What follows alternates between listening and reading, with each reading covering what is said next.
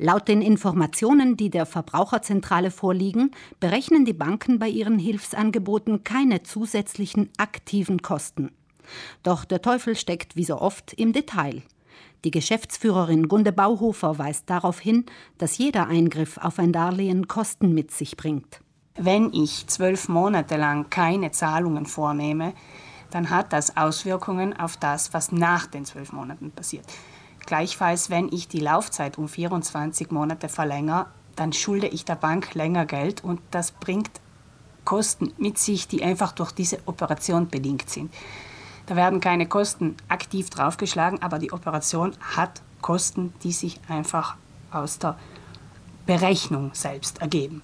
Und das ist, glaube ich, noch wenigen klar, dass es zwar schön ist, jetzt ein Darlehen stunden zu können, aber dass das Ganze dann am Ende auch einen Kostenfaktor hat. Die lokalen Banken haben in einer gemeinsamen Medienaussendung zwei Möglichkeiten für Darlehen mit langer oder mittlerer Laufzeit vorgestellt. Zum einen kann jemand die Raten um zwölf Monate stunden, zum anderen das Darlehen um 24 Monate verlängern oder beides. Was nicht gesagt, nicht angesprochen wurde, ist, was mit den Zinsen in den zwölf Monaten passiert. Wir haben nachgefragt und soweit es uns erklärt wurde, verfahren die Institute unterschiedlich. Volksbank und Sparkasse sagen, im Zwölfmonatszeitraum der Stundung sind keine Zinsen zu bezahlen. Die Zinsen werden dann über die restliche Laufzeit aufgesplittert. Die Raiffeisenkassen sagen, in den zwölf Monaten sind nur die Zinsanteile trotzdem zu bezahlen. Also keine Kapitalquote, aber die Zinsquote. Schwierig sei es jetzt, das Ganze in Euro unterm Strich auszudrücken, meint Gunde Bauhofer und verweist auf einen digitalen Helfer, ein eigens dafür eingerichtetes Tabellenkalkulationsblatt, das auf der Homepage der Verbraucherzentrale zu finden ist unter der aktuellen Meldung Darlehenstunden.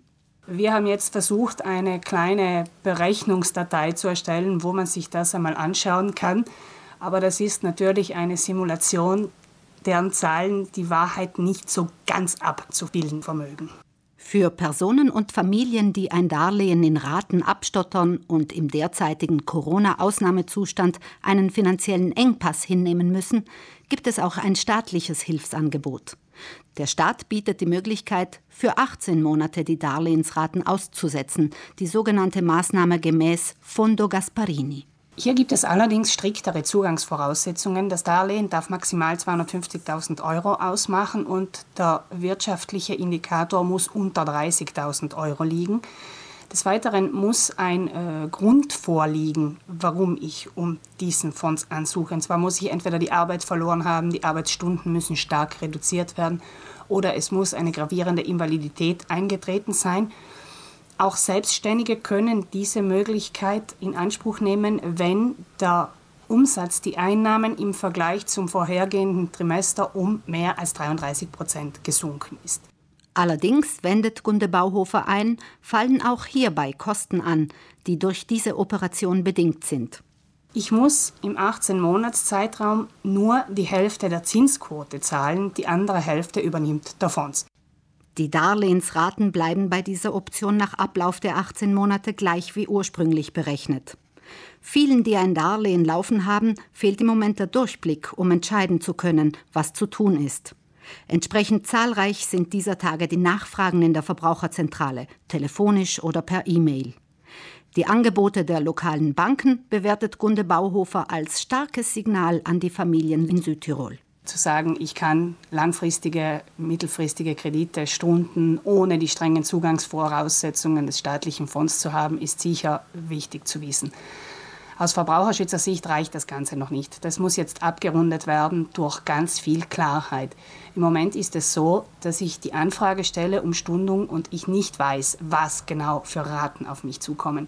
Deshalb sollten die Banken hier erst einen neuen detaillierten Tilgungsplan zuschicken und erst dann sollten sich die Familien für oder wieder eine Stundung entscheiden können. Wenn die Bank nicht von sich aus einen solchen neuen Tilgungsplan übermittelt, sollten Interessierte ihn anfordern, empfehlen Verbraucherschützer wie Gunde Bauhofer. Von unserer Warte aus ist es nicht möglich, solch eine Operation durchzuführen, wenn ich nicht genau einen Tilgungsplan vor mir habe. Denn so eine Stundung hat Auswirkungen auf die Zahlungsströme der nächsten Jahre und diese wollen gerade in Krisenzeiten gut geplant sein. Allein schon deshalb, um beide Parteien vor unliebsamen Nachwehen zu schützen.